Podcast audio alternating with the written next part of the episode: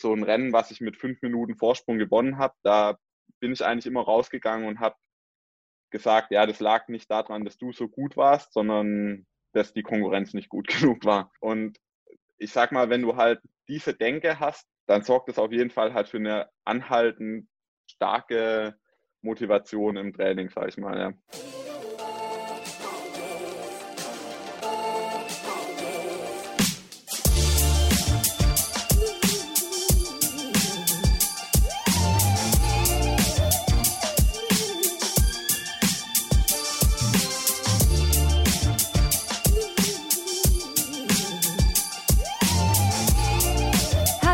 Herzlich willkommen zum Achilles Running Podcast. Der Podcast über Laufen, Training, Regeneration und dem Active Lifestyle. Und wie ihr es schon von uns kennt, schauen wir auch mal gerne rechts und links, was so noch neben dem reinen Laufen sonst so gibt. Dieses Mal Triathlon. Und heute spreche ich nicht mit irgendeinem Triathleten, sondern mit einem der erfolgreichsten Triathleten unseres Landes, Sebastian Kienle. Ich schaue gemeinsam mit dem 36-Jährigen auf seine bisherige Karriere, von den Anfängen bis hin zur aktuellen Situation und ihr bekommt so die Möglichkeit, den Mann hinter den Titeln und Zahlen kennenzulernen. Viel Spaß beim Gespräch mit Sebastian Kienle. Ja, ich, ich wollte schon fast wieder guten Morgen sagen, weil ich normalerweise meine Podcasts immer morgen aufnehme, aber äh, schönen Nachmittag, frühen Abend, äh, ja, schöne Grüße, Sebastian. Danke. Ja, bei uns sieht es fast schon in Richtung Nacht aus. Äh, ich bin ein entschiedener Gegner der Zeitverschiebung. ja, also für mich könnte es auch mehr äh, Sommer sein. Also es ist, ähm, ich gucke jetzt auch gerade raus, es ist einfach nur so richtig, es war auch ein düsterer Tag. Naja gut, wollen wir nicht über das Wetter sprechen, das ist ja auch ein ähm, ganz, ganz blödes ähm, Thema. Wie geht's dir? Das ist viel spannender. Insgesamt würde ich sagen, den Umständen entsprechend sehr gut klar, wie, glaube ich, alle Sportler, die auf Großveranstaltungen unterwegs sind in diesem Jahr, war natürlich nicht gerade ein sportlich unbedingt äh, extrem erfolgreiches Jahr. Auch sonst war es für mich jetzt, sage ich mal, kein, kein einfaches Jahr, aber ja, das ist letztendlich eben wie so vieles im Leben relativ und relativ gesehen geht es mir, geht's mir gut, äh, alle gesund in der Familie und dementsprechend will ich nicht klagen. Und 2020 ja ist ein schwieriges Jahr, aber viele nutzen es ja auch und das habe ich auch gemacht, um so ein bisschen zu reflektieren über das, was man bis jetzt gemacht hat, wo soll es noch hingehen und das möchte ich mit dir heute auch machen. Ich möchte ein bisschen äh, über dich sprechen, äh, wo kommst du her, was hast du so vor, was war deine Motivation in den einzelnen Punkten, weil äh, du hast mehrere Meistertitel, Weltmeister, Europameister, hier Meister, dort Treppchen und so weiter. Ähm, das sind alles Daten und Fakten, die man über dich findet und mich interessiert die Person dahinter. Deswegen würde ich gerne äh, so David Copperfield-mäßig anfangen. Ganz am Anfang, wo ist der Un äh, Ursprung von dir? Wo kommst du her? Wie bist du aufgewachsen? Ja, im Moment bin ich in, äh, in Mühlacker und genau da bin ich auch geboren. Also einmal Mühlacker und dann um die ganze Welt und wieder zurück nach Mühlacker. Aufgewachsen bin ich aber in einem, ja wirklich, man kann schon sagen, kleinen Kaff in der Nähe von Mühlacker. Hohenklingen heißt es. Und ich glaube, das war mit schon der Grundstein auch für meine sportliche Karriere. Einfach weil meine Eltern keine Angst haben mussten, ihre Kinder im wahrsten Sinne des Wortes laufen zu lassen. Und dementsprechend waren wir, waren wir viel draußen. Und ja, dann habe ich äh, in, bin erst in, in Knittling auf die Schule gegangen, dann äh, weiter in Bruchsal auf die Schule, habe dann studiert in Karlsruhe, bis zum Vordiplom Physik und habe dann quasi äh, ja, die, äh, die Profisportkarriere eingeschlagen. Das mal in Kürze. Mhm. Dann ähm, lass uns anfangen. Wann hat das mit dir und dem richtigen Sport, also richtigen Sport im Sinne Verein oder das Regelmäßigkeit, wann hat das mit dir angefangen? Irgendwann in der Kindheit oder später? Wann, wann ging es los? Ja, extrem früh. Das ist eigentlich im Triathlon, äh, zumindest mal in meiner Generation, also Ü35 eher, eher die Ausnahme, dass es so die absoluten Direkteinsteiger gab. Ich habe irgendwann meine Grundschullehrerin nochmal getroffen, meine Klassenlehrerin aus der Grundschule. Und die hat mir ein historisches Dokument mitgebracht, die lebt inzwischen in der USA und ähm, hat mir die Schülerzeitung der damaligen 4B mitgebracht und in der musste jeder eintragen, was er später mal werden will und neben so Sachen eben wie äh, Geheimagent und ähm, äh, Friseur und keine Ahnung, Lokomotivführer, habe ich da tatsächlich Profi-Triathlet reingeschrieben. Äh, Geil, also, warst du damals? Äh, ja, wie alt ist man in der vierten Klasse? Acht, acht oder neun. Äh, neun ich habe ja, weder, weder übersprungen noch ausgelassen, noch nochmal gemacht. Also von daher, ja, schon ziemlich jung. Wann, wann waren denn für dich die ersten Berührungen mit Triathlon? Also ich mit neun Jahren äh, kann, wusste nur wahrscheinlich noch nicht mal, was Triathlon ist. Also da kann ich irgendwie Reiten und äh, Ballett und äh, Fußball. Ja, das hat danach auch sicher noch 15 Jahre gebraucht, bis mich die Leute nicht mehr gefragt haben, das ist doch das mit dem Schießen. Ähm, aber ja, wir, wir waren im Urlaub und das war noch zu einer Zeit, wo man den Kindern keine iPads in die Hand gegeben hat, wenn sie quengelig waren, sondern wir mein Vater hat irgendwie in der Zeitung gelesen von einem, von einem Triathlon, der da irgendwie stattfindet und äh, hat gemeint, lass uns das doch mal anschauen. Und ja, da sind wir hingefahren, haben halt zugeschaut. Äh, ich und meine drei Geschwister, die noch dabei waren, zwei Geschwister zumindest mal zu dem Zeitpunkt waren schon auf der Welt. Und ja, für mich waren das halt einfach so Superheroes in ihren äh, Neoprenanzügen äh, und, und so weiter. Das sah hat halt irgendwie, also das ist ja auch heute noch so, sag ich mal, das, was man den Triathleten so äh, vielleicht nachsagt. Also die, die Aura des Elitären äh, hatte das wahrscheinlich damals schon und auf mich auf jeden Fall eine gewisse Anziehungskraft. Und dementsprechend habe ich in dem Urlaub quasi beschlossen, ich werde jetzt äh, Triathlet. Und ja, ich hatte dann eigentlich viel Glück, dass eben einer der besten Vereine damals in Deutschland, der TV Bretten, gar nicht so weit weg war von, von uns. Und ähm, in so einem Sport steht und fällt eigentlich der ganze Erfolg oft mit vier, fünf Personen äh, in, in ganz Deutschland. Und äh, eine davon war eben der Vater vom Holger Lorenz, der mich dann auch eine Zeit lang da im Verein trainiert hat. Und ja, also an der Stelle vielen Dank an, an alle Ehrenamtlichen, die auch in so einer schwierigen Zeit wie jetzt äh, ähm, ihren Job ähm, machen. Und äh, ich glaube, das hat mich eigentlich so in die, in die Spur gebracht, sag ich mal, ja. Mhm.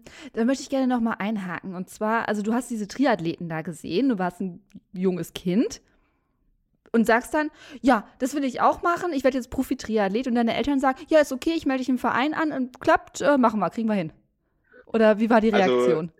Klar habe ich natürlich davor alle möglichen anderen Sportarten gemacht. Ich habe natürlich als Jugendlicher in Deutschland, als Kind in Deutschland, äh, als männliches Kind in Deutschland Fußball gespielt. Was einfach schwierig war in der Zeit für, für mich. Äh, ich, ja, also man, heute hätte man mir ganz klar ordentliches ADHS diagnostiziert und mir, mir ähm, eine Elefantendosis Ritalin verpasst. Äh, wahrscheinlich zu dem Zeitpunkt hat man da auch noch probiert, das Ganze anders zu lösen.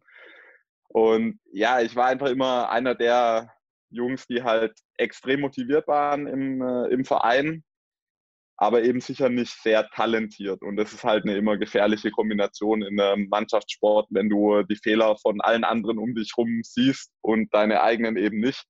Und mhm. natürlich einfach immer tendenziell übermotiviert bist. Das kommt halt selten gut an bei deinen Teamkollegen und hinterlässt auch einfach immer eine latente Unzufriedenheit bei dir selber, weil du denkst immer, was zweimal Training die Woche, warum trainieren wir nicht zweimal am Tag? Ja?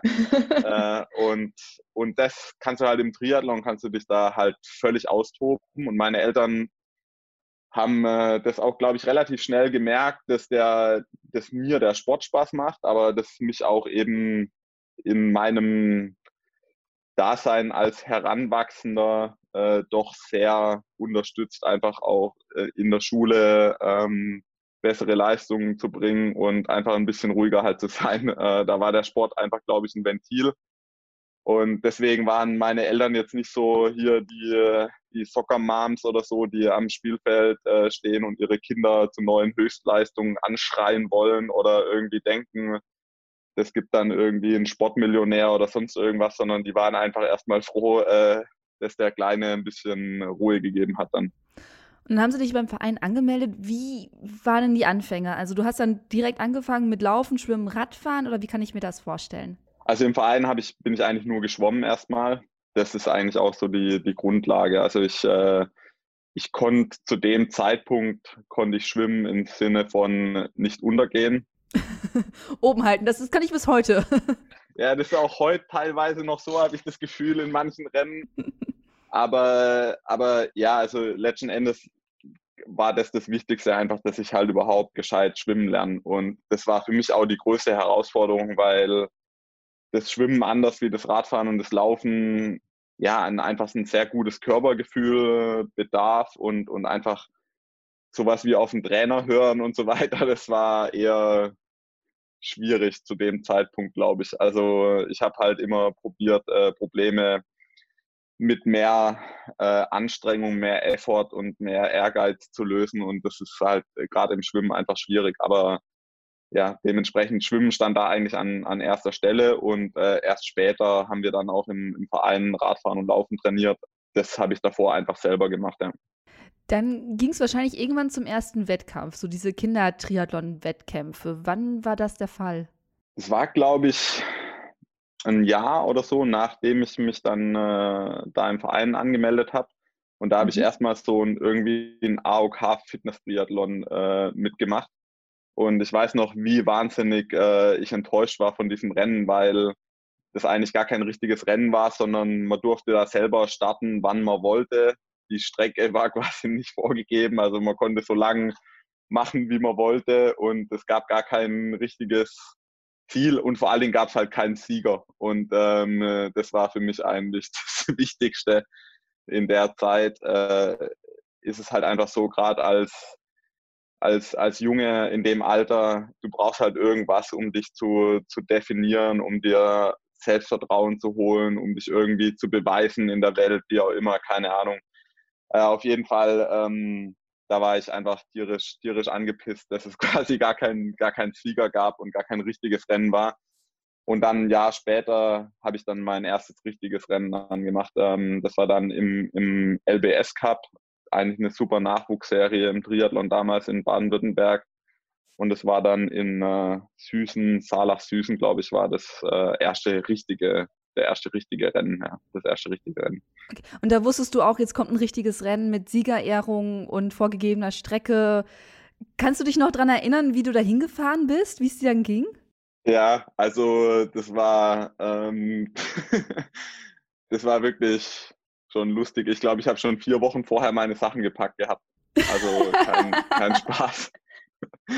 Der, das, das Level an, an Aufregung und äh, irgendwie Nervosität, das war schon, glaube ich, extrem hoch. Und ja, auch mein Vater, der mich dann bei den Rennen eigentlich äh, immer begleitet hat, wir waren, wir, wir sind uns da natürlich sehr ähnlich, wahrscheinlich teilweise auch genetisch bedingt zum Glück. Aber wir waren oft die Ersten, glaube ich, an dem Wettkampfort. Also noch bevor quasi überhaupt irgendwie was aufgebaut war von der Wettkampf, von der Wechselzone und so weiter, waren wir schon da, damit wir ja nicht zu spät sind und so weiter. Also äh, wir waren da beide immer relativ aufgeregt vor den, vor den Rennen. Und ja, aber es war eigentlich, war eigentlich unheimlich schön, weil so dieses aufgeregt sein, nervös sein und so weiter. Ich habe das schon relativ früh als was wahrgenommen, wo ich merke, das bedeutet mir was, ja. Also das ist für mich persönlich wichtig, das, das spielt eine Rolle, das spielt keine Rolle für mich, ob es irgendwie im,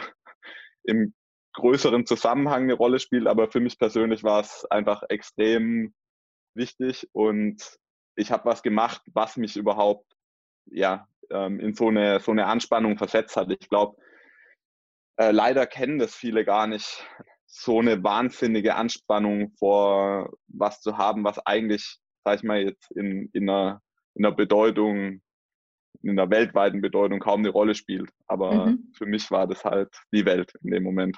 Okay, du warst da bereit, loszulegen. Irgendwann fiel der Startschuss.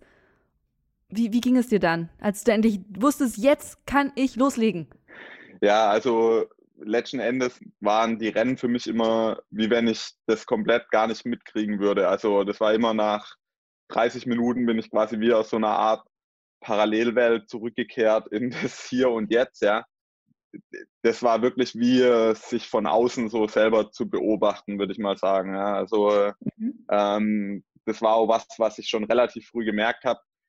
es, ich habe nicht irgendwie wahnsinnig früh angefangen, total viel zu trainieren oder so. Ich glaube, ich habe sehr lang, sehr viel weniger trainiert wie äh, meine Konkurrenten zu, zur damaligen Zeit. Aber im Rennen, da konnte ich äh, so wahnsinnig über mich rauswachsen. Und ja, wie gesagt, also ich habe da keinerlei in Anführungszeichen Schmerzen oder sonst irgendwas gefühlt, sondern ich konnte da, also ich glaube eine halbe Stunde, ich hatte mal ein Rennen, das war dann wesentlich später, ähm, wo ich dann schon im ähm, ja, Landeskader und so weiter war, mhm. wo ich mhm. mal eine halbe Stunde lang Herzfrequenzdurchschnitt äh, von 209 hatte. Das, also wie gesagt, ich bin danach, ich komme, ich bin da ins Ziel gekommen und es war wirklich so wie, ist was passiert. Äh, du bist halt wie aufgewacht, wie wenn du irgendwie, äh, ja, keine Ahnung, wie auf dem Drogenrausch äh, zurückgekommen wärst. Und ja, also dementsprechend kann ich mich we an wenig Details in der Zeit an, an Rennen erinnern, aber ich kann mich an viele von dem Drumrum einfach erinnern, ja. Mhm. Das, das, das Vor- und das Danach vor allem wahrscheinlich auch, oder? Genau, ja. Also die, äh, die Anreisen, wie gesagt, ähm, natürlich die ganzen, die ganzen verschiedenen äh, äh, Menschen, die man in der Zeit kennenlernen hat dürfen. Und ja, das, das bleibt natürlich schon, schon hängen. Auch die Orte, in denen man die, die Rennen gemacht hat, äh, wenn man die dann später irgendwann nochmal besucht, das ist eigentlich irgendwie schon was, was Schönes, ja. Mhm. Gut, also du hast dann als Kind schon deine ersten Wettkämpfe gemacht. Wann wurden die denn, ähm, ich sag mal, von der Bedeutung wichtiger? Also wann wusstest du so ein bisschen, okay, ich möchte das mehr machen, ich möchte vielleicht mehr trainieren, ich möchte da noch tiefer reingehen?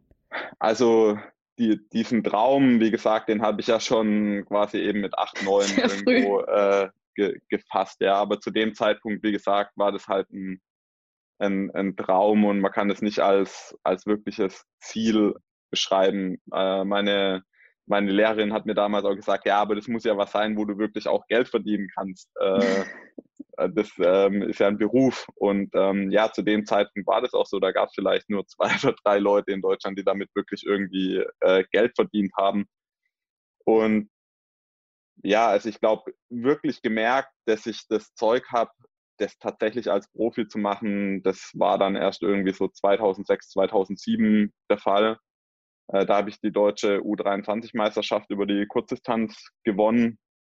Und da waren wirklich ja, super, super Leute äh, am Start in dem, in dem Rennen, auch, auch jemand wie Jan Frodeno. Und da habe ich dann schon gewusst, okay, ich kann da irgendwo, ich habe das Talent, ja, und ich wusste auch zu dem Zeitpunkt schon, dass die anderen eigentlich, äh, was das Training angeht, noch weit vor mir sind. Und es ist natürlich immer so was, man sagt sich das so, ja, wenn ich so viel trainieren würde wie die, aber das weißt du eben nie. Und dann habe ich mhm. gesagt, ja, dann musst du das jetzt eben dann mal ausprobieren, wie das äh, ausschaut, wenn du alles auf den Sport ausrichtest. Ja.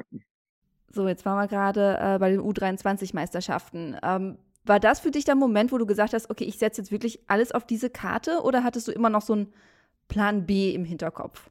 Also äh, zu dem Zeitpunkt habe ich eigentlich noch Vollzeit studiert in, mhm. in Karlsruhe und da, sage ich mal, war eigentlich schon eher noch der Plan, das Studium erstmal abzuschließen und ja, also meine, meine Eltern haben dann natürlich auch irgendwo, klar bist du dann in einem Alter, wo du deine eigenen Entscheidungen triffst, aber äh, das war schon immer so, ich äh, wollte so, so eine wichtige Entscheidung auch immer irgendwo in einem Konsens treffen, ja, und halt nicht mhm. irgendwie als einsamer Wolf irgendwie eine so weitreichende Entscheidung treffen und habe mich da auch immer, sage ich mal, eben beraten.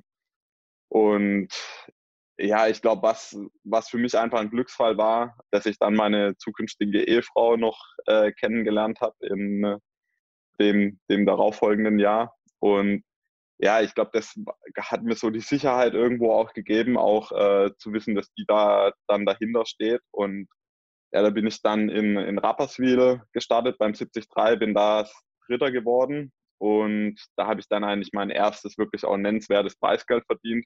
Und das war so der Zeitpunkt, wo ich dann gedacht habe, jetzt, jetzt musst du es probieren, weil mhm. also das Studium, das kannst du auch mit irgendwie 35 unter Umständen nochmal fertig machen, aber der Sport ist halt schon an ein sehr enges ähm, Fenster gekoppelt, was dein Lebensalter angeht. Und dann habe ich eben entschlossen in dem Jahr, so jetzt äh, musst du es musst du es probieren, ja. Mhm. Wie hat denn dein Umfeld reagiert? Also, dass du gesagt hast, okay, also ich, ich hatte diesen Traum schon immer und jetzt mache ich es auch wirklich. Also mein, mein Vater war, glaube ich, schon stolz ein bisschen. Der hat eigentlich so in der ganzen, in der ganzen Sportzeit, in der ganzen äh, ja, Zeit, wo ich, wo ich irgendwie äh, als, also als noch nach, als Nicht-Profi den Sport gemacht habe, immer so ein bisschen probiert, seinen Stolz auch mal äh, zu verheimlichen, ja, weil er, glaube ich, immer, weil es ihm extrem wichtig war, halt, äh, dass sein Sohn oder seine Kinder halt nicht das Gefühl haben, dass die Liebe von den Eltern irgendwie davon abhängt, wie die Platzierung bei so einem Rennen jetzt war oder so. Aber ich habe natürlich schon immer gemerkt, dass es ihn auch gefreut hat, ja, wenn, wenn ich die, die Jungs halt mal richtig auseinandergenommen habe. da war er schon, da war er schon auch happy auf jeden Fall. Und ich glaube, der, der hat sich dann auch gefreut, dass ich halt, ähm, ja, dass ich dann halt auch den, den, den Mut aufgebracht habe zu sagen, okay, jetzt, jetzt probieren wir das richtig. Und meine Mutter, die war eher, glaube ich, so ein bisschen der Bedenkenträger, die hat schon auch gedacht, man könnte das Studium vielleicht auch erstmal noch fertig machen. Und im Nachhinein denke ich manchmal auch, vielleicht hätte ich die zwei, drei Jahre noch die Arschbacken zusammenkneifen können und das Studium erst fertig machen, weil nebenher den Sport zu machen auf dem Level, das war immer noch irgendwie einigermaßen möglich. Mhm. Aber ja, ähm, und aber wie gesagt, wichtig war vor allen Dingen zu dem Zeitpunkt auch der, der Support von, von meiner Frau, weil die hat dann schon Vollzeit gearbeitet und das hat halt irgendwo die Sicherheit gegeben, auch was probieren zu können, weil es natürlich auch ein extremes finanzielles Risiko darstellt. Ich bin nicht mit dem äh, goldenen Löffel im Mund aufgewachsen, um es mal so zu sagen. Also mhm. mein äh, Kontostand als Student war selten höher als dreistellig, eigentlich nie. also von daher ähm, war das halt schon, ist es halt schon nicht unerhebliches Risiko. Ähm, in einem Sport, da wirst du halt nicht bezahlt fürs Training, sondern letztendlich für, den, für die Aufmerksamkeit, die mit den Rennsiegen einhergeht. Und da kann halt schnell was passieren. Ja. Da muss nur einer die Autotür im falschen Moment aufmachen und deine Karriere ist vorbei. Und dann äh, hast du halt keine Absicherung, nichts. Ähm, und das halt schon, äh, schon nicht so, so ohne. Aber zu dem Zeitpunkt habe ich mir so Gedanken gar nicht gemacht. Da habe ich mir eigentlich erst zehn Jahre später angefangen, Gedanken drüber zu machen. Äh, was alles auch schiefgehen kann bei so einer Entscheidung. Ja, es ist so ein bisschen das Fluch des Älterwerdens, ne? Also ich denke auch manchmal auch über Sachen nach, die irgendwie vor zehn Jahren waren, denkst du, also Eileen, dass du da einfach irgendwie bei Mitfahrgelegenheiten bei Wildfremden mit ins Auto gestiegen bist, quer durch die Republik gefahren, um eine Freundin zu besuchen und heutzutage will ich das nie wieder machen. Ich denke so, ah, das, was da alles passieren könnte. Ja. Ja, Erfahrung ist ein zweischneidiges Schwert. Also das äh, ist absolut so. Also Erfahrung können halt eben auch schlechte Erfahrungen sein oder halt Wissen. Ja, ich meine, auch Wissen ist ein zweitschneidiges Schwert. Manchmal ist es vielleicht schöner, manche Sachen nicht zu wissen und da muss man sich auch keine Sorgen drüber machen. Ja. Wie sah das denn damals aus? Also du hast dann irgendwann gesagt, okay, ich setze jetzt alles auf diese Karte Profisportler. Wie, wie geht man das ran? Also wie hast du denn dein Leben umstrukturiert? Wie bist du an die Sache rangegangen? Also es begab sich zu einer Zeit, wo es noch kein Instagram gab, ähm, Jahre 2000, 2010, 2011. Also zu dem Zeitpunkt war es halt tatsächlich noch so, der Plan war einfach halt möglichst viel Rennen zu gewinnen mhm. äh, und damit halt Sponsoren zu bekommen. Heute müsste man das wahrscheinlich irgendwie anders aufbauen, aber ich, äh, ich will nicht sagen, ich äh, bin in einer glücklichen Zeit aufgewachsen. Äh, heute gibt es natürlich auch andere Möglichkeiten, das Risiko entsprechend ein bisschen stärker zu diversifizieren und sich halt nicht nur von äh, irgendwie dem Renn Rennerfolg abhängig zu machen. Aber zu dem Zeitpunkt mhm. war es eigentlich für mich ganz klar, ich muss einfach möglichst alle Rennen gewinnen, die ich starte und dann äh, wird es auch schon Kohle regnen. Und so in der Form war es irgendwo letztendlich auch. Also ähm, das Krasse bei, bei, bei uns im Sport, im Laufsport genauso, ist einfach, du hast kein Team, hinter dem du dich verstecken kannst. Ja? Äh, du hast eine ganz klare Ergebnisliste, da sind keine Kampfrichter da, da ist nicht, äh, du hast mhm. aber gut gespielt oder sowas, sondern äh, da ist halt einfach nur Platz 1, 2, 3 und so weiter und eine Zeit. Und das Gefälle, was das Gehalt angeht, Also bist du in Kona anstatt äh, Platz 1, Platz 4. Das ist vielleicht nur ein Leistungsunterschied von 1,3 Prozent, ähm, mhm. ist aber ein Bezahlungsunterschied von, sag ich mal, 85, 90 Prozent. Mhm. Also es gibt wahrscheinlich keinen Sport, der so leistungsbezogen bezahlt ist wie Einzelprofi-Ausdauersport, würde ich mal sagen. Ja. Wie geht man denn da mental mit diesem Druck um? Also du hast ja, du sagtest zwar, du hattest zwar so ein gewisses Netz, aber du willst ja auch nicht deiner Freundin ähm, oder irgendwem anderes auf der Tasche liegen. Also du hattest ja immer diesen permanenten Druck, ich muss gewinnen, damit die Sponsoren auf mich aufmerksam werden und dass ich die Sponsoren auch halte. Ja, das ist das Lustige, dass zu dem Zeitpunkt, sag ich mal, mit äh, 23, 24 habe ich das gar nicht so wahrgenommen. Da fand ich das eigentlich immer geil, ähm, dass es halt diesen, diesen, diese Competition halt halt gibt, ja, und das ist diesen, ich habe das nicht als eine Art negativen Druck wahrgenommen, weil ich nicht mhm. das Gefühl hatte, ich habe keine anderen Optionen, wenn es nicht klappt oder so, ja. Ich hatte eigentlich immer halt äh, die Lust, äh, mich zu messen und mich drauf gefreut, je besser die Konkurrenz ist und je, je krasser das Rennen und je größer die Herausforderung, desto besser für mich immer, ja. Und natürlich inzwischen ist es bei vielen Dingen anders, ja. Du, du merkst dann schon einen, einen Druck, aber der Druck rekrutiert sich eigentlich immer eher auf, aus dem Erfolg in der Vergangenheit und der und der Erwartungshaltung von dir selber, die sich daraus eben ergibt, ja. Also wenn du auf dem Weg nach oben bist, dann glaube ich, kennst du sowas wie den, diesen Druck eigentlich nicht wirklich so, wie wenn du ganz oben bist, weil mhm. dann hast du eben Angst zu verlieren. Ja. Natürlich gilt es nur für uns privilegierte weiße Mitteleuropäer. Ähm, wenn du äh, Boxer aus dem Bronx bist oder Läufer in Kenia oder so und äh, letztendlich davon abhängig bist, da Brot auf den Tisch zu bringen, ist natürlich ein anderer Druck, ja. Für mich war das in dem Sinn kein, kein negativer Druck. Sondern einfach der Ansporn, weiterzumachen und immer wieder ranzugehen.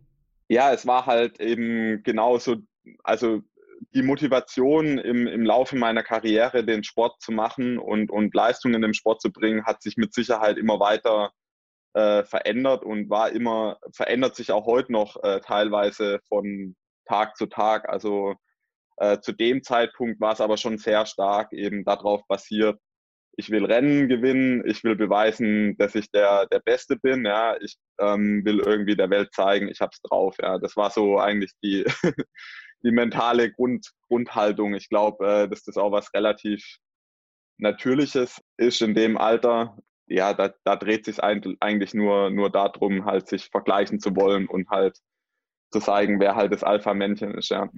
Ja, man geht so ein bisschen mit der Attitüde raus, so von wegen, die Welt hat auf mich gewartet und jetzt bin ich hier. Hallo. So, und jetzt? Ähm, äh, ich würde sogar so weit gehen zu sagen, ähm, äh, ich gehe raus und ich mache mir die Welt erstmal untertan. Das war, das war die, das war die, die Herangehensweise. Natürlich nicht, ähm, nicht die ganze Welt, das wäre irgendwie dann doch ein bisschen vermessen, aber erstmal die ungefähr 50 Starter, die an der Startlinie stehen und dann halt keine Ahnung. Also das glaube ich, ähm, ja, kann man, wenn man sich da selber so ein bisschen psychoanalysieren will, dann äh, mhm. würde ich das nicht von mir weisen, dass das zu dem Zeitpunkt sicher einer der, der wesentlichen Antriebe war, ja. Nee, das machen wir jetzt. Wir, wir reflektieren ja so ein bisschen. Ähm, wie bist du denn damals dann umgegangen, wenn es dann halt doch nicht mal so gut lief? Also wenn doch mal ein Rennen nicht gut klappte oder du irgendwie was hattest, wo du sagst, ja, irgendwie das war eigentlich noch viel besser. Also ich, ich muss sagen, ähm, ich habe zu dem Zeitpunkt, also bis ich, sage ich mal, 18 war oder so, habe ich, glaube ich, 95 Prozent meiner Rennen in Anführungszeichen verloren oder halt eben nicht gewonnen. Ja. Mhm. Und da würde ich heute sagen, das ist mit einer der Gründe, warum ich äh, so weit gekommen bin eigentlich in dem, in dem Sport, weil, weil du halt dadurch einfach nicht satt bist. Ja. Du, du, du merkst, du du könntest auch gewinnen, weil wenn du Dritter oder Vierter wirst, dann wärst du eigentlich auch gut genug, um unter Umständen gewinnen zu können, aber du hast halt nicht gewonnen. Mhm. Und das ist halt der, der Ansporn, halt irgendwo an sich zu arbeiten und besser zu werden. Also ich glaube, mit irgendwie, äh, sag ich mal, 28, da habe ich genauer gewusst, welche Rennen ich nicht gewonnen habe, wie, irgendwie ich was hätte dazu erzählen können, wie ich was für Rennen gewonnen habe und mit welchem Vorsprung. Also da war das immer so, wenn ich gewonnen habe, dann war der Sieg eigentlich, sag ich mal, das war schön für ungefähr zwei Tage und dann war das mhm. abgehakt. Wenn ich irgendwie äh, ein Rennen nicht gewonnen habe, dann war das wochenlang, monatelang, teilweise über, also ich weiß heute noch äh, über manche Rennen genau Bescheid, äh, wo ich halt dann Zweiter geworden bin oder so. Und das heißt aber nicht, dass mir das dann keinen kein Spaß gemacht hat oder dass ich dann irgendwie verbittert war oder sonst irgendwas. Also im, eigentlich sogar im Gegenteil. Äh, so ein Rennen, was ich mit fünf Minuten Vorsprung gewonnen habe, da bin ich eigentlich immer rausgegangen und habe gesagt, ja, das lag nicht daran, dass du so gut warst, sondern dass die Konkurrenz nicht gut genug war. Und, äh, ja. und, und ich sag mal, wenn du halt diese Denke hast, dann dann sorgt es auf jeden Fall halt für eine anhaltend starke Motivation im Training, sag ich mal, ja.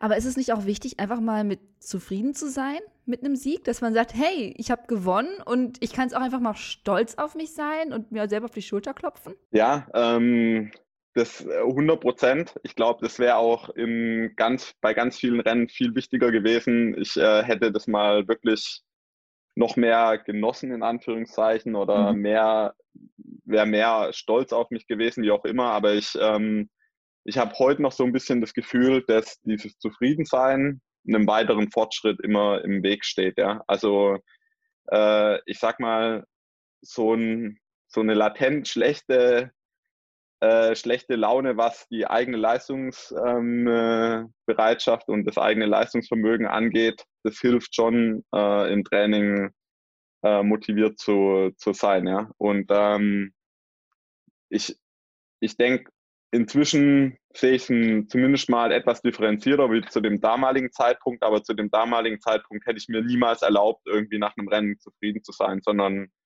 ein Sieg, wie gesagt, habe ich relativ schnell gelöscht aus dem Gedächtnis und äh, wenn es irgendwie schlecht gelaufen ist, dann habe ich ja ewig lang irgendwie immer nach den, nach den Gründen gesucht. Aber sag ich mal, die Frage ist ja immer, warum macht man das ultimativ? Und das ist ja irgendwie immer das Streben nach, nach Glück. Und das Glück findet man so jedenfalls nicht. Das habe ich schon mal probiert.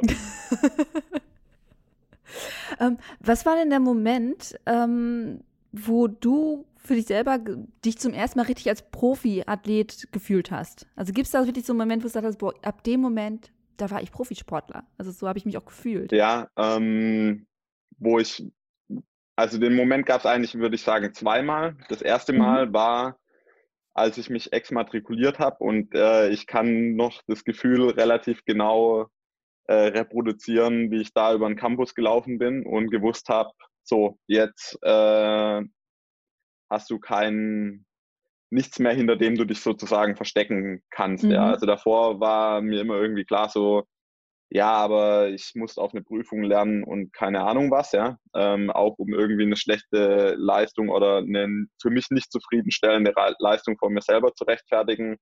Da gab es immer noch eben so diese Entschuldigung für einen selber. Ähm, ja, du studierst noch und äh, du musst dir keinen Druck machen und äh, die Leute, gegen die du antrittst, die machen alle nur Sport und was weiß ich, ja. Mhm. Das war der erste Moment und der zweite Moment war, äh, als ich meine Frau davon überzeugt hatte, äh, ihren Job äh, zu kündigen, ja. Äh, um halt, weil ich einfach, wir waren über 200 Tage im Jahr unterwegs, äh, Rennen, Trainingslager und so weiter und ähm, mein Job, sage ich mal, lief in Anführungszeichen so gut, äh, dass das absolut halt möglich war, das zu machen. Und ich habe halt gedacht, das ist einfach eine bessere ähm, Sache. Sie war da auch nicht mehr zu 100 Prozent äh, irgendwie zufrieden. Und da habe ich dann aber auch schon gemerkt, so jetzt ähm, bist du quasi äh, der Ernährer in Anführungszeichen. Mhm. Und ähm, ja, jetzt musst du jetzt ist das nicht mehr irgendwie die äh, Cherry on the top, sondern jetzt musst du quasi das Fundament legen. Und äh, das waren so die Momente, wo ich halt wusste, Profi im Sinne von, es ist ein Job, ja, du, du musst da mhm. jetzt was arbeiten sozusagen. Ähm, ja, das hat dann auch eine andere ähm, eine andere Lage von Motivation irgendwie in mein, in mein Training gebracht. Ja. Auch eine andere Dimension, ne? Also besonders jetzt gerade ähm, mit, mit dem Studiumschluss. Ähm, du bist ja noch krankenversichert, äh, du hast ja noch dieses ganze Netz, du hast die ganzen Vergünstigungen überall. Die fallen ja dann auch alle weg.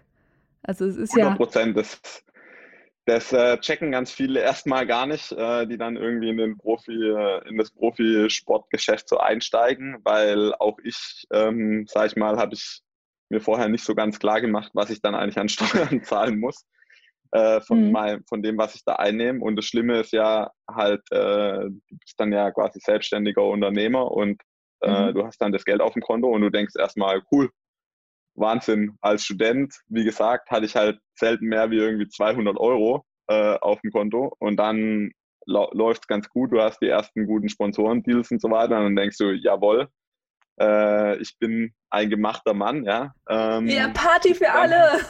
ja, bis du dann halt äh, auf einmal merkst, so, Moment, äh, das, ein Großteil davon gehört gar nicht dir, sondern mhm. du arbeitest eigentlich erstmal, sag ich mal, bis äh, zum damaligen Zeitpunkt dann zumindest mal bis Mai für den Vaterstaat, mhm. ähm, für den ich auch gerne arbeite, weil äh, ich schwimme ja auch in einem öffentlichen Schwimmbad und fahre Rad auf einer Straße, die von meinen Steuergeldern planiert wird. Aber äh, da guckst du dann erstmal. Und das Zweite ist dann natürlich, du hast ja keine Altersvorsorge, wie gesagt, selber Krankenversichern und so weiter das sieht dann die Rechnung auf einmal erstmal ganz anders aus. Und wenn du halt irgendwie so einen schönen großen Scheck irgendwo an der Wand hängen siehst und dann alle sehen halt irgendwie drei Nullen hinten dran und denken, mhm. wow, cool. Äh, aber du weißt dann halt, okay, äh, was dann davon am Schluss bei dir übrig bleibt, tatsächlich übrig bleibt, ist dann halt schon nicht mehr ganz so viel. Dann lass uns mal so ein bisschen in deiner Biografie weitergehen. Ähm, was würdest du sagen, war denn dein erster richtig großer Erfolg? Wo du sagst so, boom, bang, da war ich jetzt da. Äh, sicher der Sieg äh, in, in Wiesbaden beim 73. Ähm, das war 2010 oder 11, glaube ich. Das war schon richtig cool. Also das war wirklich ein, ein wahnsinns tolles Rennen. Ähm, ist auch richtig, richtig schade, dass es das nicht mehr, nicht mehr gibt. Ähm, damals äh, gab es eben auch noch nicht so viele Mitteldistanzrennen. Inzwischen mhm. gibt es halt inflationär viele. Damals war Wiesbaden äh, Europameisterschaft und äh, ja, Kurt Denk hat das Ganze noch organisiert. Das war wirklich ein Wahnsinns-Event und eben für mich als jemand, der noch relativ neu da in der, in der Szene war, ich war da wirklich äh, überwältigt und äh, also da den, den Zieleinlauf und so weiter, das war wirklich, da habe ich gedacht, jetzt, jetzt geht's richtig vorwärts, ja. Und ähm, ist es auch dann, ja. Wie, wie ging es denn danach weiter? Also du kamst da raus, du warst Freude und hast gesagt, ja, weiter, nächster Wettkampf und dann kam? Ja, ja, ähm, das war dann eigentlich ganz interessant, weil eben da habe ich so zum ersten Mal gemerkt, ähm, dass es halt doch auch, auch Limits gibt. Ähm, mhm. Ich habe dann gedacht, ich ähm, komme noch groß raus in der USA und bin dann eben äh, am Ende von dem Jahr noch in die USA geflogen, hab dann äh, wollte da die Lifetime-Serie mitmachen, äh, Kurzdistanzen ohne Windschatten fahren.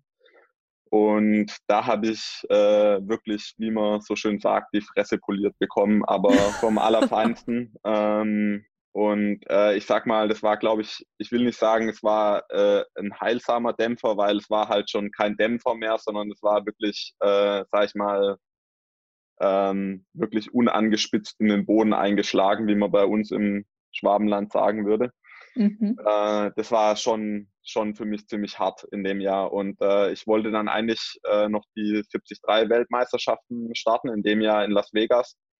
Und ich war so ausgebrannt einfach, weil ich auch zum ersten Mal halt Rennen gemacht habe, die halt nicht irgendwo nur mit drei Stunden mit dem Auto hinfahren äh, getan waren, sondern halt mit wirklich äh, wahnsinnigen Anreisen und dann halt zum ersten Mal in USA und äh, drei Wochen irgendwo alleine und irgendwo trainieren, wo ich vorher noch nie war. Und äh, das war eben einfach auf der einen Seite halt totale Reizüberflutung, Mhm. Auf der anderen Seite halt wahnsinniges ähm, Gefühl von Misserfolg. Und äh, ja, das glaube ich ist eben war, war so eine Sache, wo ich, wo ich schnell, schnell gelernt habe, ähm, es macht durchaus Sinn, da mit den Kräften zu haushalten und halt, dass das Ganze drumherum äh, eine extrem große Rolle spielt. Also, äh, dass es eben nicht geht, äh, da irgendwie anzureißen und halt äh, zu glauben, ähm, man bringt es dann da einfach genauso, wie man es halt äh, irgendwie eine Stunde von daheim halt bringen kann, sondern das halt schon was anderes ist. Und äh, ich glaube, viele unterschätzen das am Anfang. Und ich glaube, äh, für mich war es sehr gut, dass ich sehr früh den Schritt auch gewagt habe, eben Rennen zum Beispiel dann in viele Rennen in den USA zu starten. Ähm, da lernt man halt schon dazu. Ja. Ist denn die Atmosphäre da viel anders als bei uns? Also dieses ganze drumherum und wie die Leute reagieren und applaudieren und zujubeln? Also ich muss sagen, dass zumindest mal die Rennen, die ich zu dem Zeitpunkt gemacht hatte in Deutschland, mhm. die waren eigentlich, was Zuschauer angeht und so weiter, immer besser wie die Rennen in den USA. Viel, viel mehr Zuschauer. Äh, aber ich hatte eben auch halt auch die besten Rennen dann in Europa schon, schon gemacht. Also Wiesbaden zum Beispiel eben, das war halt einfach ein, ein Wahnsinn, ein Top-Rennen, ja. Und äh, mhm. diese Lifetime-Serie-Rennen waren für mich halt total überraschend, weil auf der einen Seite gab es da für, für die Verhältnisse wahnsinnig viel Preisgeld, aber so die, die Atmosphäre und so weiter war eigentlich eher mau, würde ich sagen. Ja. Also da war ich eher underhelmed. ähm, aber das hat sich dann auch später nochmal geändert. Also ich habe dann wirklich viele Rennen in den USA gemacht und ähm, da gibt es natürlich auch Rennen, die, die sind unheimlich, unheimlich toll, auch was die Atmosphäre angeht. Mhm. Ähm, jetzt kurz zur Orientierung. In welchem Jahr befinden wir uns gerade? Weil ich habe hier so eine Zeitleiste von dir.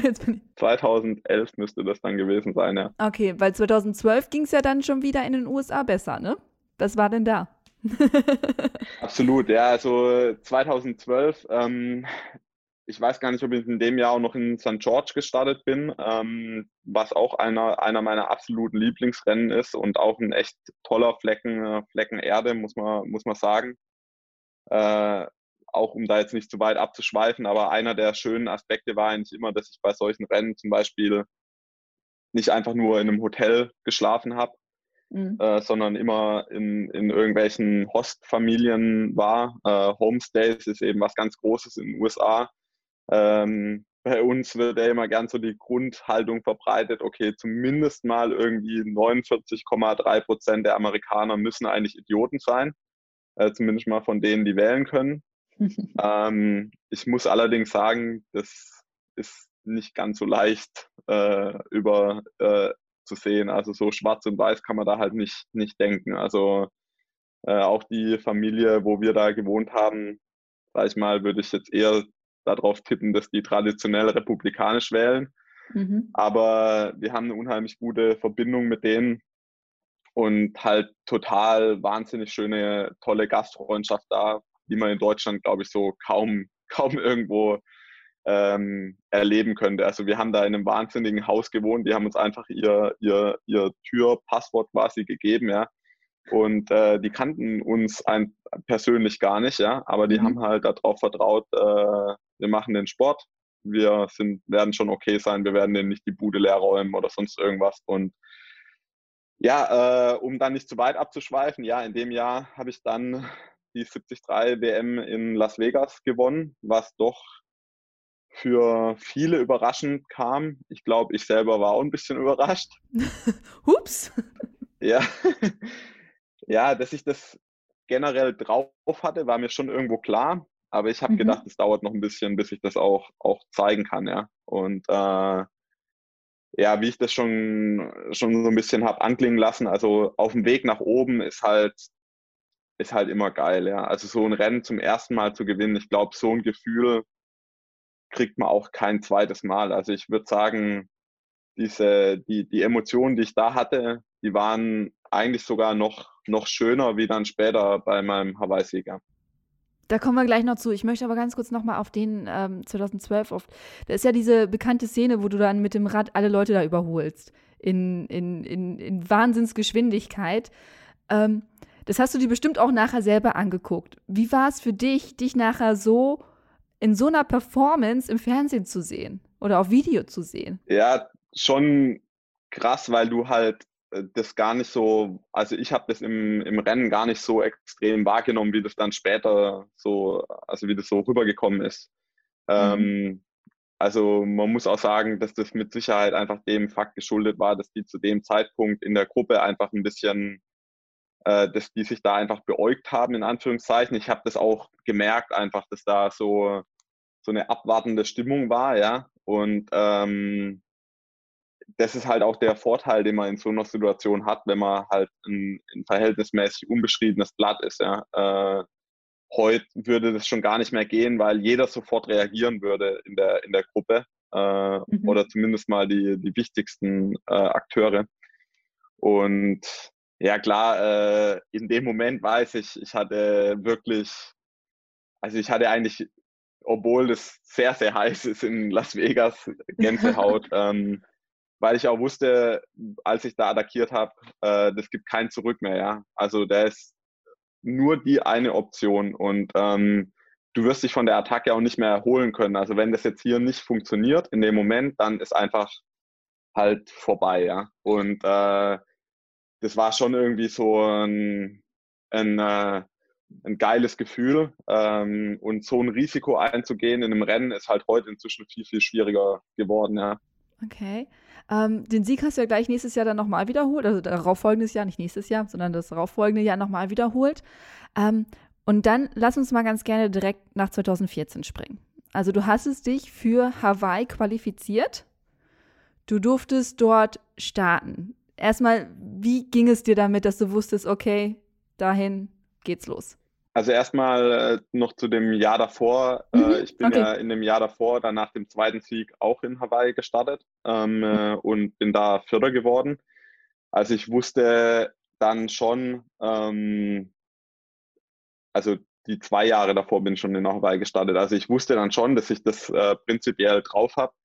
Aber 2014 war für mich ein total ähm, schwieriges Jahr, weil ich bin äh, von Mont Tremblant, von Kanada nach Hawaii angereist und in Mont Tremblant war die 73 WM.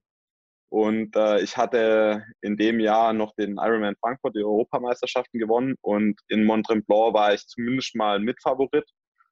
Und es war ein wahnsinnig gutes Feld am Start. Also Jan Frodeno und Javi Gomez waren da am Start. Ich war eigentlich relativ fit und ähm, ich habe da wirklich einen rabenschwarzen Tag gehabt und bin da irgendwie, keine Ahnung, 19. oder 20. oder irgendwie sowas geworden. Also meine mhm. schlechteste, mit Abstand schlechteste Platzierung bei einer WM. Und äh, ja, also da bin ich halt definitiv nicht mit der Euphorie angereist, äh, mit der ich halt die zwei Jahre vorher angereist bin. Mhm. Äh, ich glaube, gerade bei einem Rennen wie Hawaii macht es unheimlich viel aus, mit was für einer Stimmung man da, da ankommt. Ja. Also die zwei Jahre davor bin ich halt einfach aus dem Flugzeug gestiegen und ich war einfach auf Wolke 7, ja, weil ich halt zweimal als 73-Weltmeister da angereist bin, ja.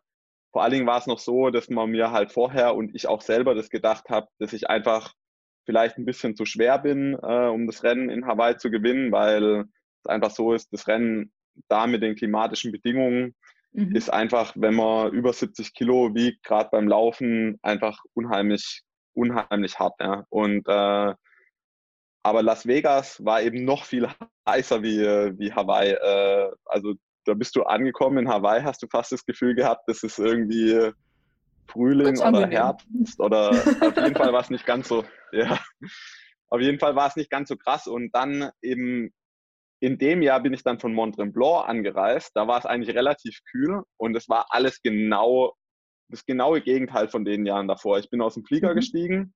Ich habe die Mütze absolut voll bekommen gehabt in dem Rennen davor. Ich hatte das Gefühl gehabt, ich mache die Flugzeugtür geht auf und jeder, der da schon mal war, weiß dieses unglaubliche Gefühl, auf diesem kleinen Airport in Hawaii zu landen die Flugzeugtür geht auf. Es ist abends, weil du landest meistens abends, wenn du irgendwie von ähm, LA oder von San Francisco ausfliegst. Und die Luft steht und es ist wirklich wie wenn du gegen so eine Wand läufst, ja. Und, ähm, und ja, ich hatte einfach ein unheimlich schlechtes Gefühl schon von Anfang an 2014. Und äh, das wurde dann eigentlich noch viel, viel schlimmer. Also ich habe dann äh, man probiert dann im Training davor so Einheiten zu machen, die eigentlich keinen Sinn machen, aber die macht man halt, weil man denkt, man muss sich irgendwie Selbstvertrauen holen und sich beweisen, dass man das halt noch drauf hat. Und wir haben halt ein paar so Einheiten gemacht, die ich alle abbrechen musste. Und ähm, das hat natürlich genau fürs Gegenteil gesorgt. Und dann hatte ich eine Woche, wo ich tatsächlich, glaube ich, in der gesamten Woche vielleicht zwölf Stunden geschlafen habe. Und es war der absolute Horror. Also ich war die ganze Zeit, ich war so müde. Also ich konnte eigentlich gar nichts mehr machen den ganzen Tag. Aber ich konnte auch nicht schlafen. Und dann war der Druck natürlich extrem hoch. Wenn ich mich abends, habe ich mich dann um 8 Uhr halt ins Bett gelegt. Und ähm, äh, ich konnte aber, ich konnte einfach nicht einschlafen. Also das war wirklich ganz schrecklich. Ich habe dann, also ich hatte wirklich einfach, ja, also ich würde sagen, wahrscheinlich war es einfach so wie eine Art leichter Burnout, keine Ahnung. Ähm, auf jeden Fall hatte ich ziemlich, ziemlich zu, zu knabbern und ich, zwei Wochen vor dem Rennen habe ich dann eigentlich gedacht, ja, das, dieses Jahr, das klappt nicht. Also wir, wir reisen ab und bevor meine Frau eben angereist ist, habe ich daheim schon angerufen und gesagt, du, schau mal, ob du deinen Flug nicht stornieren kannst, weil ich glaube, ich komme wieder zurück. Das macht dir keinen Sinn mehr. Ich habe jetzt eine Woche kaum geschlafen und äh, ja, und auf jeden Fall es war dann wirklich interessant, weil ich habe dann irgendwie so total losgelassen, weil ich irgendwie das Gefühl hatte, es macht eh keinen Sinn mehr. Und dann hat mich eigentlich mein Trainer, Luber Spielek, ähm, aber davon überzeugt halt, dass wir das Rennen zumindest mal halt einfach machen sollten, einfach aus Gesichtspunkten, dass ich halt weiter Erfahrung sammle und auch wenn es halt eben nicht gut wird, dass das kein, kein Weltuntergang ist. Ich war ja auch nicht irgendwo schlimm verletzt oder sonst irgendwas und wir haben einfach gesagt, wir bereiten uns jetzt weiter vor und entscheiden dann einfach zwei Tage vor dem Rennen, ob das jetzt geht oder nicht. Und mhm. irgendwie dadurch, dass dann so der, der Druck raus war aus der ganzen Sache, ähm, ja, habe ich mich dann irgendwie entspannt, konnte dann wieder schlafen, habe dann auch wirklich jede Nacht dann auf einmal 10, 11 Stunden geschlafen. Mhm. Und dann habe ich gemerkt, wie von Tag zu Tag eigentlich so die Kraft äh, zurückgekehrt ist. Das große Problem war in dem Jahr eben noch, dass ich massive Achillessehnenprobleme hatte. Kein, kein Witz, sie haben mich dann auch noch äh, weitere fast sechs Jahre, fünf Jahre begleitet. Mhm. Ähm, das ganze Jahr 2014 war schon eigentlich geprägt davon und äh, was wirklich, ähm, also ist kein, kein Spaß, ich probiere das auch nicht zu überhöhen. Ich bin im Jahr 2014 im Schnitt 28 Kilometer pro Woche gelaufen. 28. ich glaube, es gibt keinen Hawaii-Sieger und es wird auch nach mir keinen mehr geben, der einen niedrigeren Durchschnittslaufumfang in dem Jahr hatte.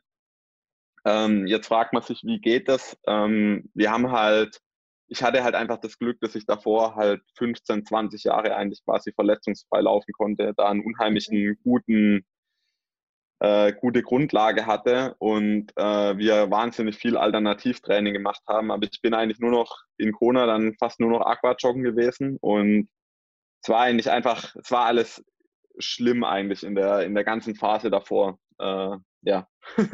ja, super. Und dann standest du irgendwann im Startblock der Knall ging los und du dachtest, fuck it, ich mach's jetzt. Oder was war, was, was war in deinem Kopf? Nee, das ist eigentlich das Lustige, dass ich da überhaupt äh, gar nicht irgendwie gedacht habe, ich gewinne das Rennen oder so, sondern mhm. ich, ich kann mich noch daran erinnern, wie ich halt vor dem Start so in dem Wasser getrieben bin auf dem Rücken und ich wusste zum Beispiel, dass ich halt, was das Schwimmen angeht, eigentlich ganz gut gearbeitet habe, eben weil ich auch beim Laufen so wenig machen konnte und dass ich eigentlich auf dem Rad extrem fit bin. Das, das war mir klar.